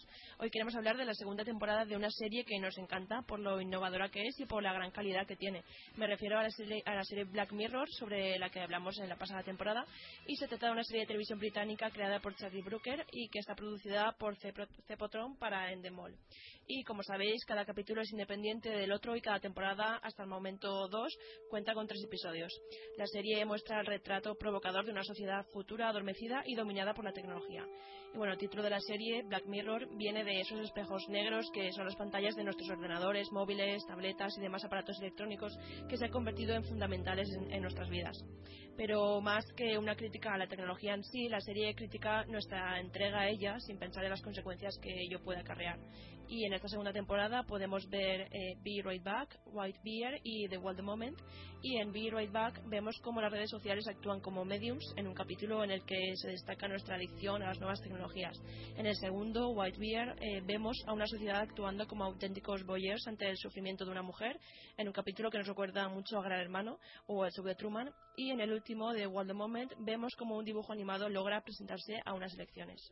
Yo la verdad es que los he visto todos los tres y puedo decir que no defraudan en absoluto. Ahora los comentaremos, pero no daremos muchos spoilers. Sí, por favor, así porque que María José estar tranquilos. y yo solo hemos visto el Solo hemos primero. visto el primero. Yo he visto los tres, pero no, no voy a hablar de la trama, hombre. Y creo que el primero lo ha visto también nuestra experta en series, María del Mar Grandío, que la tenemos hoy de vuelta con nosotros. Buenas noches. Muy buenas noches a todos. Encantada de estar otra vez, por supuesto, hablando de serie con, con vosotros. Claro que sí, nosotros teníamos muchas ganas de que por fin volviera María Mar Grandío con nuestra dosis de seriadictos. Y sobre todo para nuevo. comentar esta serie que nos, encua- nos encanta a los cuatro, nos encantó la primera temporada y teníamos ya muchas ganas de ver esta segunda, que yo solo he visto el primer capítulo, creo que tú también. Sí, yo también, porque además con los viajes y todo, pero la verdad que coincido bastante con la presentación que, que habéis hecho y, Mm. y, bueno, y desde luego también el, el, el hecho de, de ahora no contar muchos spoilers, porque obviamente hay otros que el segundo y el tercer episodio, pues la verdad que, que Sí. tengo muchas ganas de verlo y ahora cuando tenga, pues desde luego me, me pondré. Mm. Yo, vamos, pienso que esta mm, segunda temporada con el primer capítulo, desde luego, o sea, demuestra que, que lo de Black Mirror no fue una casualidad el, el año pasado. Yo creo Mm. que se presentó como serie reveladora, Sí. precisamente por, por lo provocadora de, de, de- de sus premisas, ¿no? Con esto de las nuevas tecnologías que las tenemos ya tan, tan, forman parte ya de nuestras vidas diarias y el mostrarlas pro- probablemente en su manera más, eh, más, digamos, inhumana y, Sí. y- viendo precisamente en ese futuro que se presenta lejano pero a la vez cercano, yo creo que, que eso hizo que, que mucha gente se quedara muy sorprendida con, con cada una de esas tres historias de la primera temporada. Y yo pienso que, que esta segunda temporada, como os digo, con el primer episodio demuestra que, que está a esa altura. Yo la verdad que, que el primer ep- episodio me, me causó también un, un gran impacto como, como cuando vi el primer episodio de la primera temporada, porque parece mentira como es posible eh, que, que- que cojan algo que forma parte de nuestra cotidianidad y que nos lo presente de una manera eh, casi aterradora, ¿no? Sí, sí, Porque, en la por que ejemplo, nunca habíamos pensado. que que plantea nos plantea una cosa eh, que, que no deja de pasar por, por ser una realidad ya, ¿no? Y es que nosotros tenemos nuestra propia identidad eh, digital Sí. pública que al final eso va conformando, digamos, que- casi nuestra Una personalidad. personalidad online. virtual, ¿no? Podríamos decir. se plantea no todo eso bueno ¿qué, qué pasa tampoco voy a contar aquí muchos spoilers No, pero la, la capacidad no con la que se puede crear toda una narrativa a través de la potencialidad que, que da todas nuestras cosas que decimos en, en internet, en, los twitters, en el Facebook, en- y cómo es capaz de, eh, bueno, pues precisamente un- una persona de poder relacionarse con todo ese contenido y, y, claro, sobre todo cuando el, el gran tema que vemos en ese episodio, ¿no? Que es que tiene que ver con una muerte, a mí la verdad que me causó un, un grandísimo eh, impacto. Y luego también, también sí. Que es algo yo creo que hace muy muy bien Black Mirror es que eh, normalmente son unas temáticas muy tristes y nos presenta como os decía ese universo de las nuevas tecnologías en, en su peor faceta Sí. eh, pero eh, al final no, eh, tiene como un, un- un último último fotograma, una última escena Sí. que nos hace pensar, ¿no? Y, en- y- ha pasado con los tres primeros episodios de, bueno, de la primera temporada y también ocurría con este. Yo creo que, que, que nos demuestra que esta serie no se presenta únicamente con un entretenimiento, porque la verdad que nos cautiva y son 48 minutos, 50 minutos que te, que te deja completamente cautivado y sí que te entretiene muchísimo en ese sentido, pero luego también eh, es capaz de, de fomentar la, la reflexión. Y yo creo que, que es muy complicado ver esto hoy en día en, en la televisión actual. Y fijaos que hemos hablado muchísimo de grandísimas series de televisión porque estamos a un nivel altísimo, pero que conjuguen esas dos cosas, Sí. el que tengan, digamos, temáticas provocadoras y que al mismo tiempo nos entretenga y nos haga pensar y nos Sí. haga reflexionar Sí. sobre nuestro presente y hacia dónde vamos, yo creo que, que es una virtud que ahora mismo, a día de hoy, eh, solo encuentro en, a ese nivel en Black Mirror. Sí, Así que, desde luego yo es una, como os decía antes, una, pienso que una apuesta segura. Sí que es verdad que puede haber episodios que nos gusten más que otros. De Sí. hecho, bueno, con la primera temporada ya ocurrió que hubo Sí. gente que le gustó más el primero, gente que le gustó más el tercero. Bueno, con esta probablemente eh, pase lo mismo. Vanessa, que ha visto los tres, Sí. pues probablemente tenga ya su opinión, ¿verdad? Sí, sí, yo ya he comentado, les he comentado a ellos antes que para mí el mejor es el primero. El primero bueno, sí, la verdad. la verdad es que el primero para mí es el mejor de los cuatro que he visto, Para, de los para tres mí también, anteriores. y sin es- duda alguna. Hay mucha gente que la verdad que, que piensa lo mismo que pensamos. Yo desde luego que el primero de la primera temporada me causó, yo creo, un estado de shock por un poco por, Sí, por un lo poco por- provocador de y la por de lo probable y que por podría ser. Yo creo que, pero si nos ponemos a analizar, yo creo eso, lo que es la temática y, y cómo lo, lo desarrolla, probablemente este se- este de la segunda temporada, el primero de la segunda temporada es el, desde el punto de vista del guion, Sí, la actuación, el, y luego con una historia que si nos ponemos a pensar es súper sencilla, ¿no? Porque no deja de ser la relación de pareja, ¿no? Sí. Entre Sí. un chico y una chica y bueno, y hay un- una historia, digamos, de, de amor que se ve truncada y bueno, luego aparece ahí eh, todo esto de la tecnología, ¿no? Pero es sencillo y, y- y nos está hablando de, de una cosa tan humana como es el, el amor y la muerte, ¿no?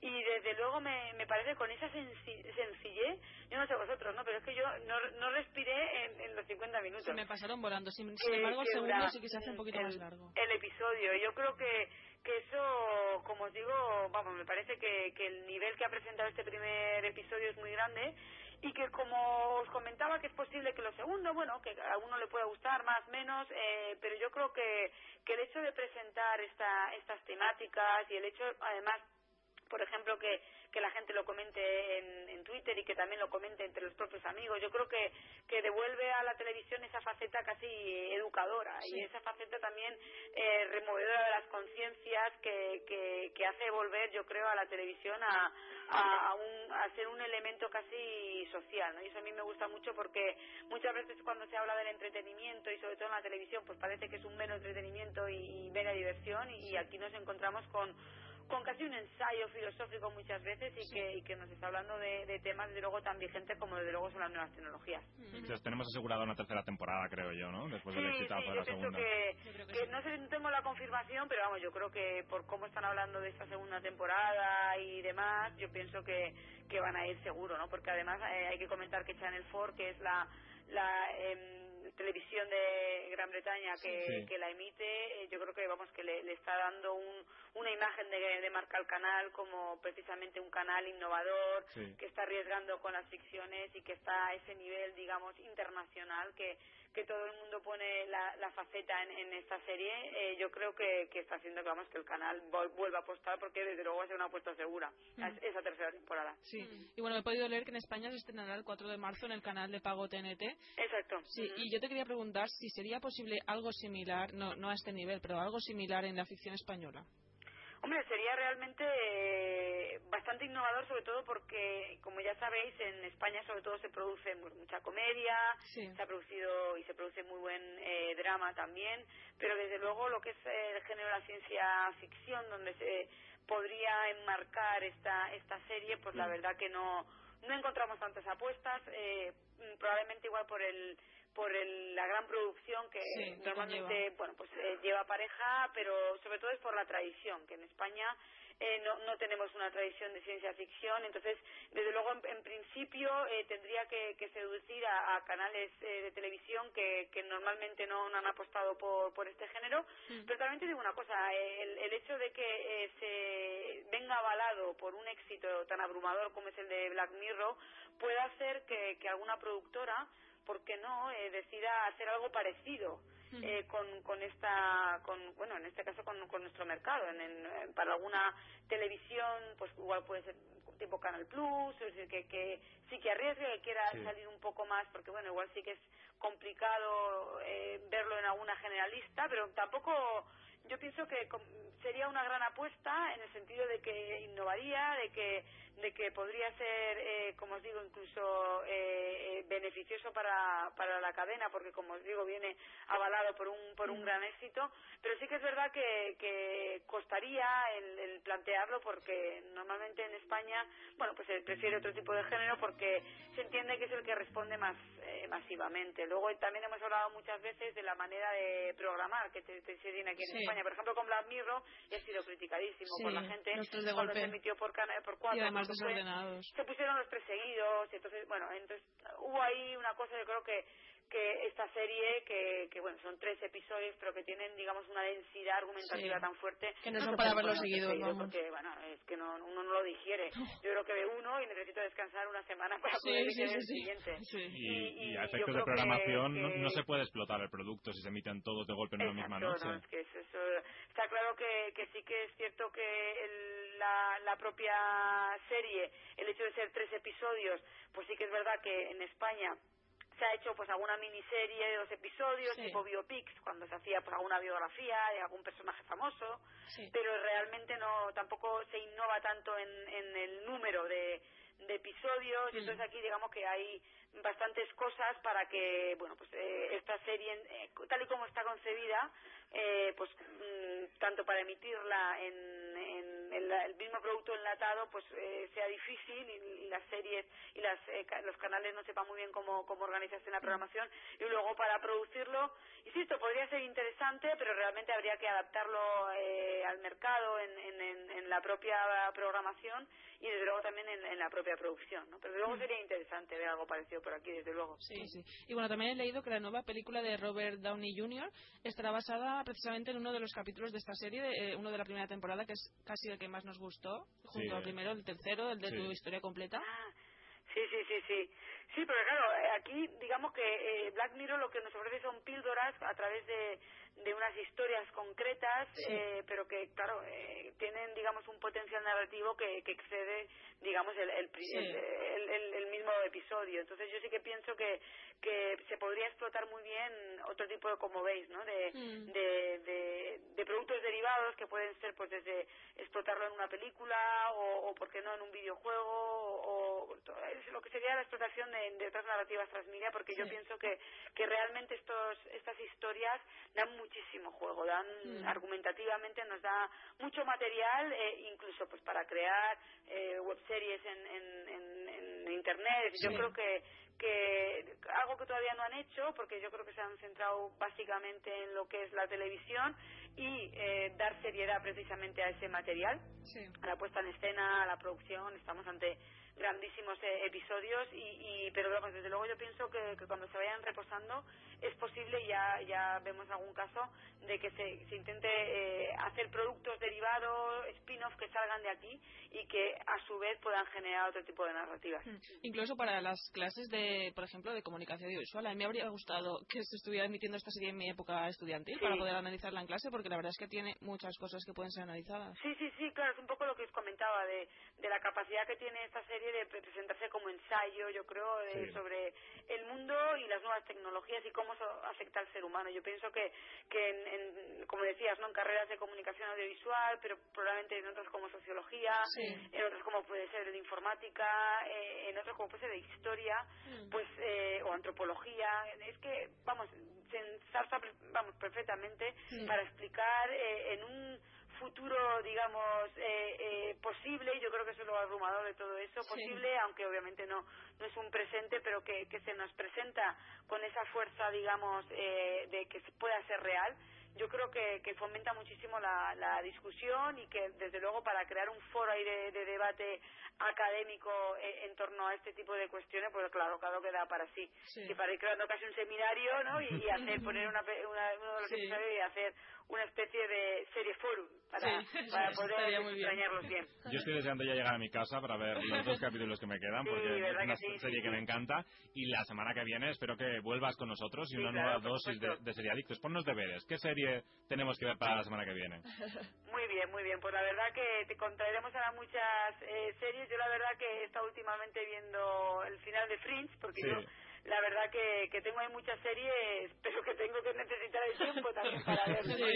Y sí que estuve terminando de, de ver Fringe y bueno, que luego realmente hay muchas eh, series, porque tampoco hemos hablado de la vuelta de Gran Hotel, ese parón que tuvo. Que no Que está encantadísimo. Me, está encantando. No puedo estar más emo- emocionado ni enamorado de, de Bambú Producciones. ¿Verdad?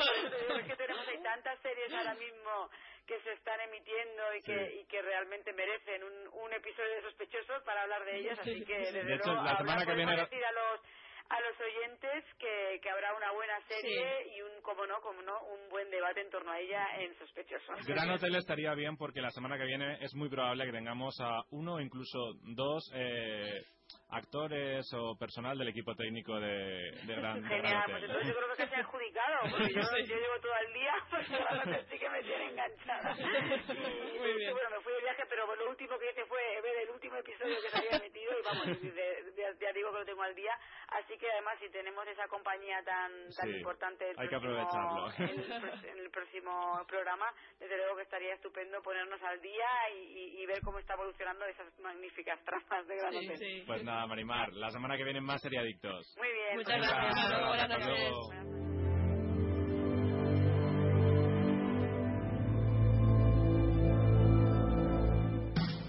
Sigue y comenta toda la actualidad sospechosa a través de nuestro Facebook. Entra en facebook.com barra sospechososfm.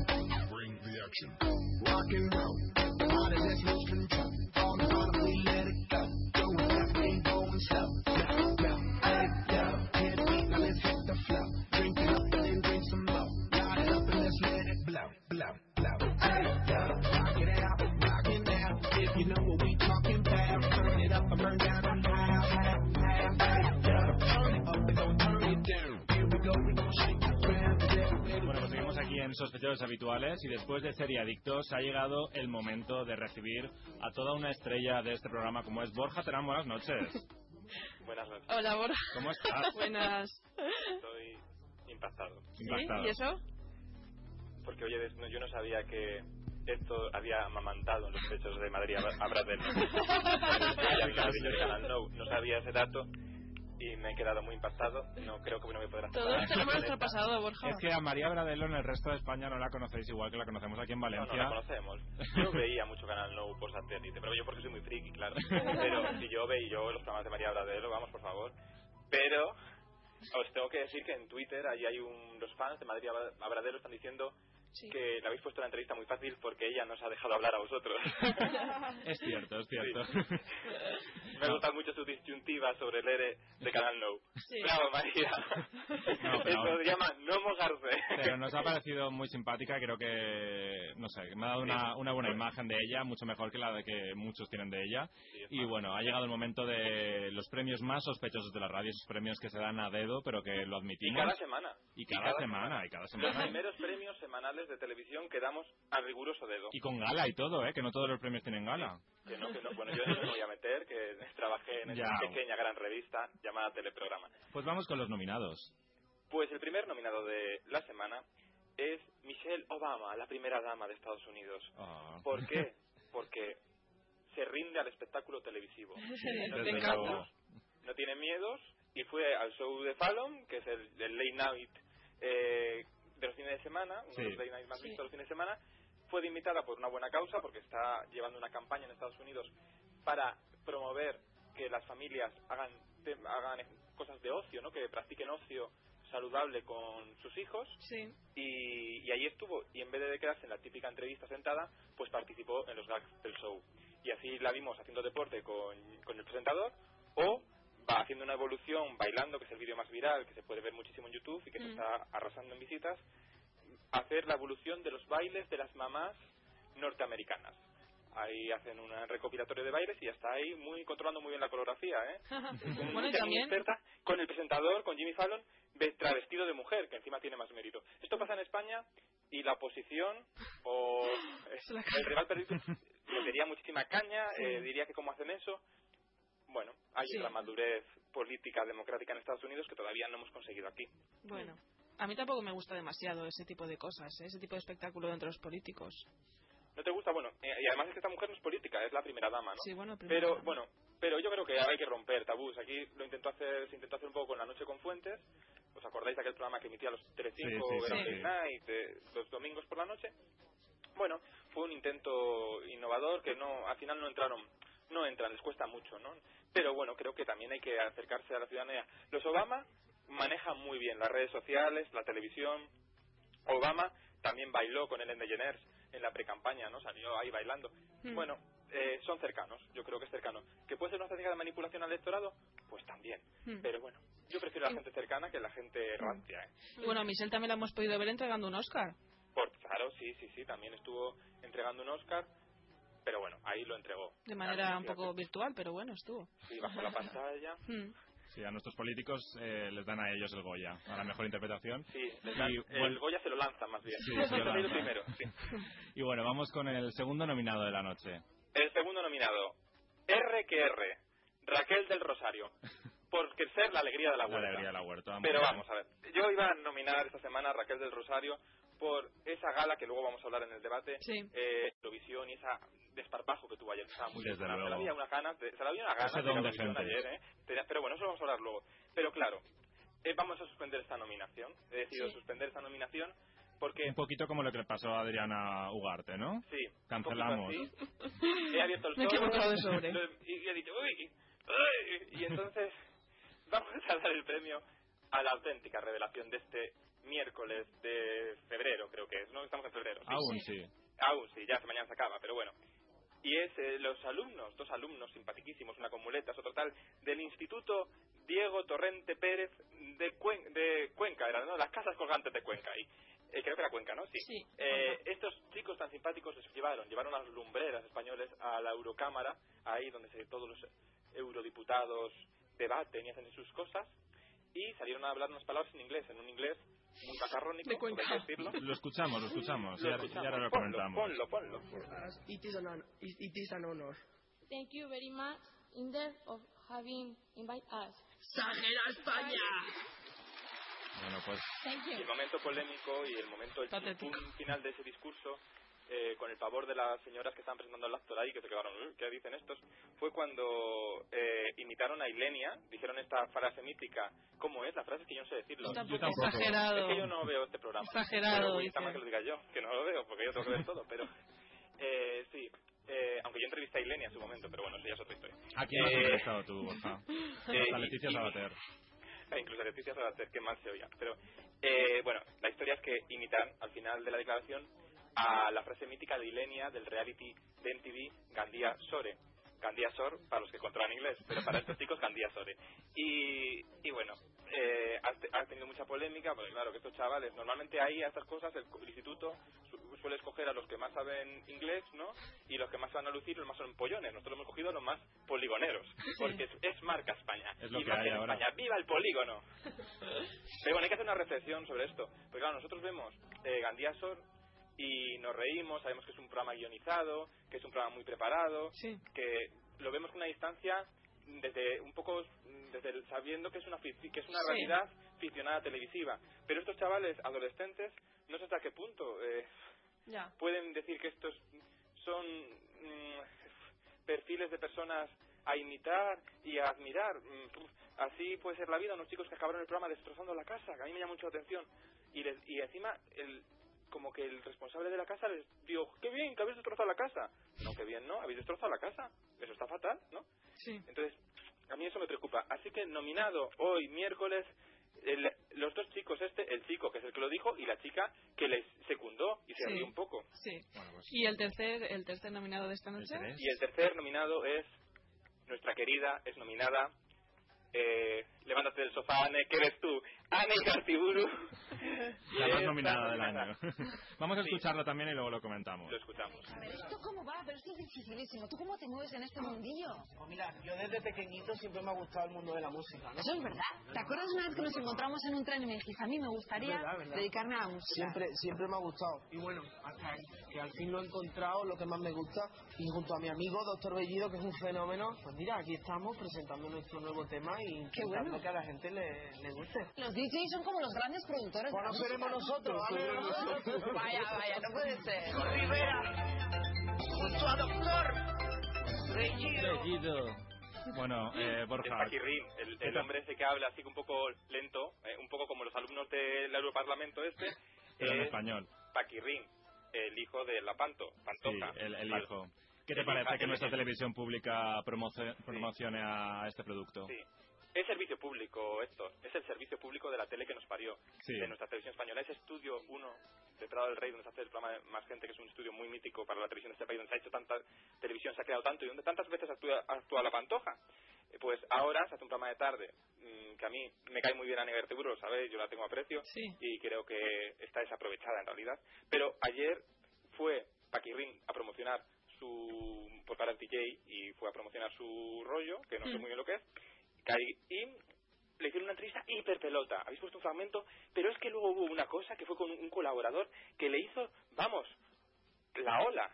Super, pe- super pelotera, además con unas cosas que dices, por favor, pero un poco altura intelectual, que estaban diciendo cosas de, vamos, mm, vamos. Y lo mejor, pero el momento de la tarde fue cuando Ani Gartiburu, una cosa que ni la propia Ani Gartiburu se imaginaba, bailó unos pasitos con el propio Paquirrín. Yo dije, ya me puedo retirar, ya me puedo retirar, ya he visto esto, ya no... ya Bueno, no". Borja, y hoy vamos muy mal de tiempo, así que ha llegado el momento. Pero por culpa de la Bradelo, no por culpa mía. Bueno, un saludo desde aquí a María Bradelo. Y eh, ha llegado el momento de decidir quién es el ganador a dedo de esta semana. Ay, El no premio, premio sospechoso es para... Bueno, pues yo creo que se lo vamos a dar a los chicos del Instituto Diego Torrente Pérez, porque hoy les han dado collejas por todos los lados. Seguro. Así que, vamos, están traumados, seguro. Así que Seguro. para ellos da este reconocimiento semanal. Pues nada, muy pronto les mandaremos este El premio, Goya, ¿no? pre- el Goya simbólico. Y eh, Borja, no te vayas porque vamos enseguida con el debate, pero ahora vamos a disfrutar con la canción que nos va a representar en Eurovisión del sueño de Morfeo, que es contigo hasta el final. Así que Qué ganas, qué ganas. Que nadie se duerma, que No, nadie no, se duerma. quedaros hasta el final, aunque no sea lo, ma- lo ideal. Hasta ahora. Hasta ahora. へえ。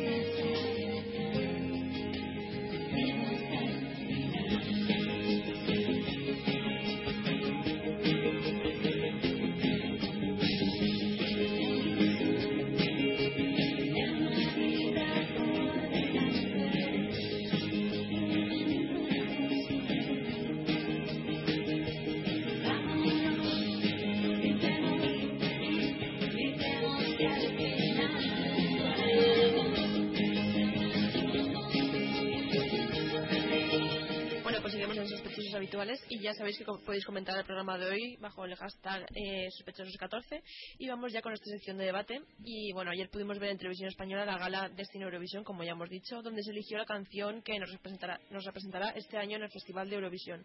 Será finalmente la favorita del grupo, contigo hasta el final, y fue la más votada del jurado, formado por Rosa López, José María Íñigo y Marco Mengoni, que es el representante de Italia de este año, y también fue la favorita del público. Y bueno, la gala fue conducida por Carolina Ferre con su desparpajo y naturalidad habitual y probablemente yo creo que fue la mejor de esta gala. Y bueno, además el sueño de Morfeo también pasaron por el escenario NEC, la musicalité, Alex Ubago y Pastora Soler, todos ellos artistas de la Warner, la discográfica de- del grupo del sueño de Morfeo. Y hoy queremos hablar con nuestros colaboradores sobre esta gala y sobre la canción escogida. Y bueno, ya hemos podido leer algunas de sus, de sus opiniones en sus blogs y ahora nos lo comentarán ellos mismos. Buenas noches de nuevo, Bosca. Hola. Bosca, Bosca, llama así. ¿Cómo estáis, Es verdad, Boscas? es, es la fusión perfecta. Podéis hacer como las Abradelo, ¿no? Y hacer un, un grupo. En verdad es Abradelo los Bosca.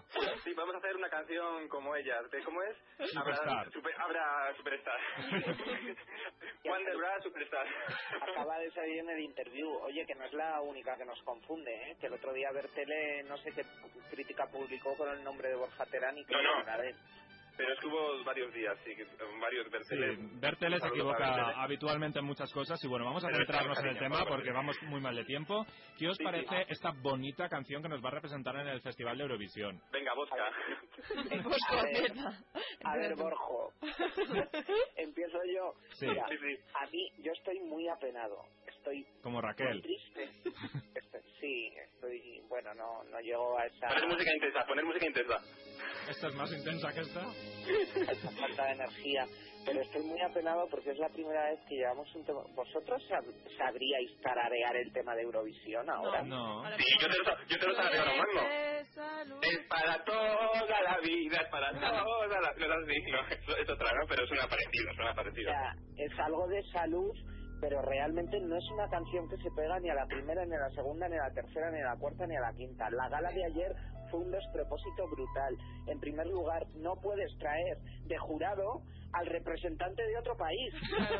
No tienes- O sea, ¿en qué cabeza cabe? Hasta la propia Carolina Ferre, que se descojonó de todo, de los sobres, de Normal, los normal. Bárcenas, hizo un pi. Carolina ya no vuelve a CVE, ¿eh? Porque Carolina que...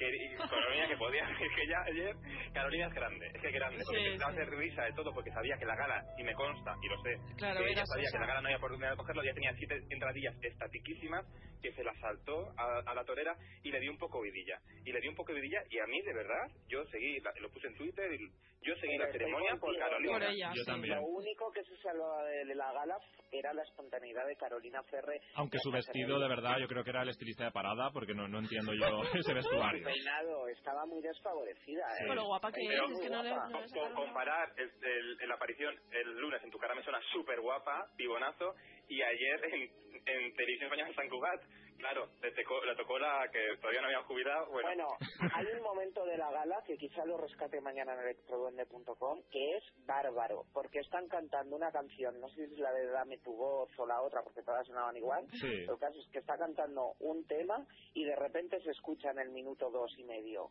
¡Gol! Estaba jugando el Real Madrid. Estaban muy interesados ¿qué- Bosco, ¿quién aguantaba esto, por favor? Si era un programa que ya nadie confiaba en ello, para empezar, porque la- lo que hemos comentado ya otras veces, Warner eh, ha utilizado esto para reflotar un grupo que está hundido, lo que pasa es que les está saliendo el tiro por la culata desde mi punto de vista, porque las críticas están siendo nefastas, nefastas. Mira la profesionalidad con la que eh, apareció allí la representante del año pasado cantando el Quédate conmigo, una Claro. pastora Soler también producida por la misma casa, pero tiene un Nada que ver, Eh, nada que ver. Tiene además ganas, por lo menos tiene ganas para empezar, porque es que Una Raquel no que- tiene y además ganas. dijo una cosa que Raquel de Rosario nunca la habremos oído. Raquel de Rosario, que yo la llamo RQR. Es que lo primero que hizo dio fue dar las gracias a los eurofans. Y Raquel de Rosario miró y dijo, ¿qué? ¿cómo dice? No, pero ¿qué dice esta? A estos maricones. Entonces, entonces es la diferencia, ¿no? Entonces, es, es la diferencia. Entonces, es- estos son muy fríos. Los chicos, los guitarristas, o, la guitarrista primera lo vez, yo creo que es la primera vez en Eurovisión que va un grupo pero que solamente canta una persona porque es que están haciendo playback todo el rato con la guitarra porque claro, las, Claro. las bases ya vienen hechas. Claro, claro, claro. Pero Y además ayer hay es que... que- tampoco es que sean demasiado guapos quiero decir porque No. Bueno, pero el no grupo es ese, tampoco-. Pero vamos, lo, que- lo que yo no me explico, lo que más me llama la atención es que, vale, me parece muy bien que todo sea por obligación de Warner, por lo que sea, pero ya No, que pues va... eso nos tenía que parecer mal, porque lo damos por hecho, al final es que estamos privatizando todo. O sea, es que al final todo, es que es la, la externalización Yo también... creo que habrá artistas que tienen ganas de ir y no pueden. Pe- Pero, pero sin tener en cuenta todo eso, ya sé que es difícil, pero sin tenerlo en cuenta, ya que vas, hazlo bien, de verdad. ¿Qué te cuesta ir y reírte? De verdad, es que no Pero es que no, tanto. eh, no, mm, tal. Pero es que además otra cosa flagrante de la gala que que decir es que solo cantaron ellos en directo las tres canciones. El resto, El resto los de Pastora, penoso. fueron en playback. Pero O sea, Pastora sí que cantó en playback, directo. Ney cantó en playback. La musicaliqué, esta, que cantó en playback, ¿vale? Que la musicaliqué que en directo, la musicaliqué desafina un mucho. Pero, pero cantaron todos, eh, que es una gala de Eurovisión cantada en playback, por favor. Yo, de verdad, estoy muy apenado, muy triste y reivindico de nuevo aquellas galas donde los filtros los hacíamos los telespectadores y los internautas. Porque se podía colar un John Cobra o se podía colar lo que fuera, pero llevábamos una calidad de temas Y además, lo importante que era para la imagen de marca de televisión española, una televisión española de puertas abiertas, una televisión española participativa. Se modernizó esos años cuando se utilizó el MySpace y todo esto, el MySpace que ya está Muchísimo, muerto. de hecho, se modernizó la imagen muchísimo. Justo ahí era cuando cambiaba la web de Radio Televisión Española y Sí. se ha acabado convirtiendo en la mejor web de todas las cadenas Sí. de televisión. Sí, además que la, y además la web la siguen dando un poco independencia dentro, porque como que ellos, la dirección actual considera que la web la leen solo los tal, pues entonces es todavía el reducto de independencia de la tele. Y está muy Deberían hacer, deberíamos hacer un híbrido, es decir, no permitir, que fue justo cuando se cortó ahí, cuando salió John Cobra, no permitir personajes como John Cobra en la tele pública, que haya un pequeño filtro de calidad, pero que por favor nos den a todos la posibilidad de elegir al representante. Y luego además es que descubres muchísimo talento. Yo recuerdo a Carola Terror Drag, a un montón de gente que ha aparecido por allí, las, las Lejein, que cantaban eh, aquel tema de Es el Camino, que están participando ahora en musicales, teatrales. O sea, es gente que de verdad quiere eh, apostar por tener una oportunidad en Eurovisión y son grandes actrices y grandes cantantes y grandes actores. Daniel Dijes salió de ahí, salió de una presentación hecha por internet. Sí, sí, claro, se le dije que se eligió en la gala de John Cobra, que además estaba yo en Televisión Española en ese momento. Y fue una gala muy movidita y también un poco caótica, ¿eh? Fue una gala que la emisión salió muy caótica, pero bueno, preferimos eso pero- con ese que, que lo de ayer, que era una cosa, un, lo de ayer era un trámite, porque la Uber les obliga a que algo lo elija la audiencia. De, de hecho, Carolina casi lo explicó al principio, que dijo, bueno, eh, voy a presentarlo todo muy rapidito porque en apenas una hora vamos a conocer ya cuál es, era todo como... Sí, era como, vamos a es la primera vez que ha ocurrido que los tres temas se cantan prácticamente seguidos. De hecho, los dos parón- primeros se cantaron sin interrupción. Sí, hubo un parón entre el segundo Yo no noté que había acabado uno y había empezado otro.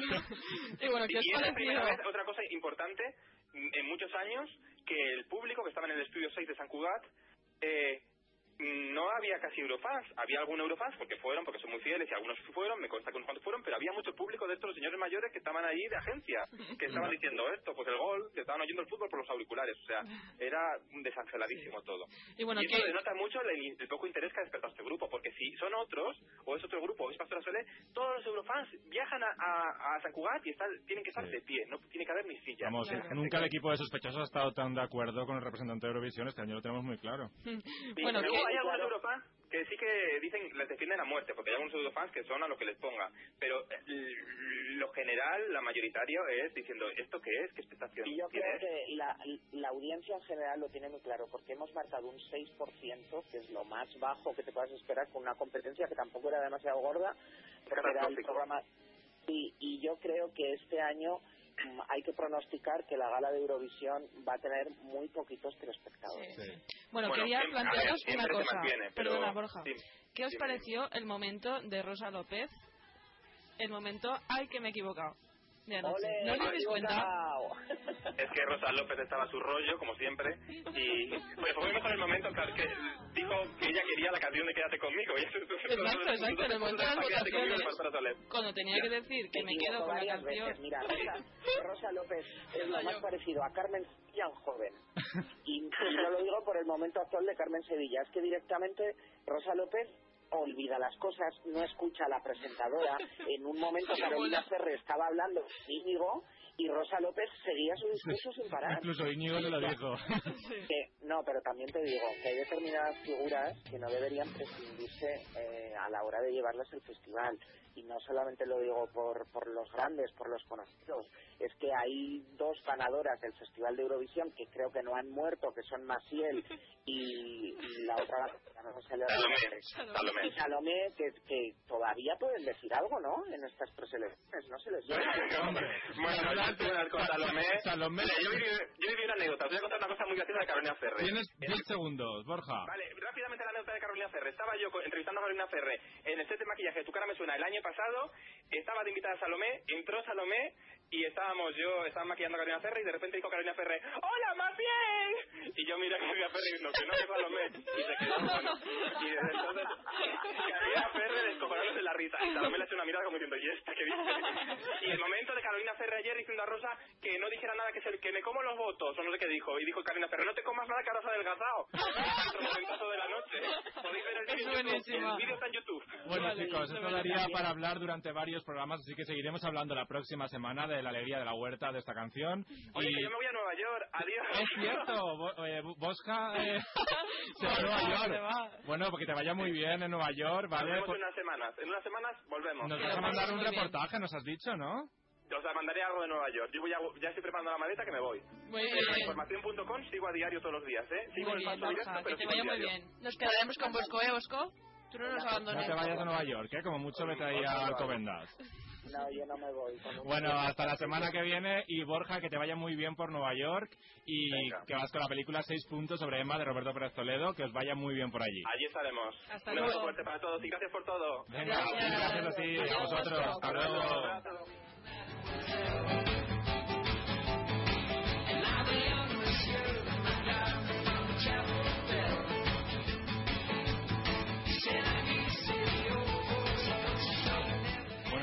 Llegado nuestro programa de hoy. Y como sabéis, se puede escuchar cada semana nuestro programa por internet desde www.sospechososhabituales.net y tras la emisión a través de nuestro podcast. Además, puedes seguir informado sobre el programa en nuestra web www.sospechososhabituales.net. Hasta la semana que viene. Adiós.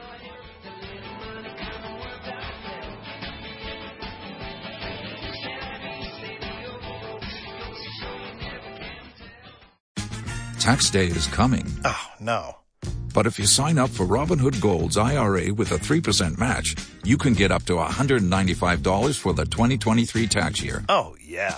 Sign up at Robinhood.com slash boost by tax day to get the biggest contribution match on the market. Subscription fees apply. Investing involves risk. 3% match requires gold for one year from first match. Must keep IRA for five years. Robinhood Financial LLC member SIPC.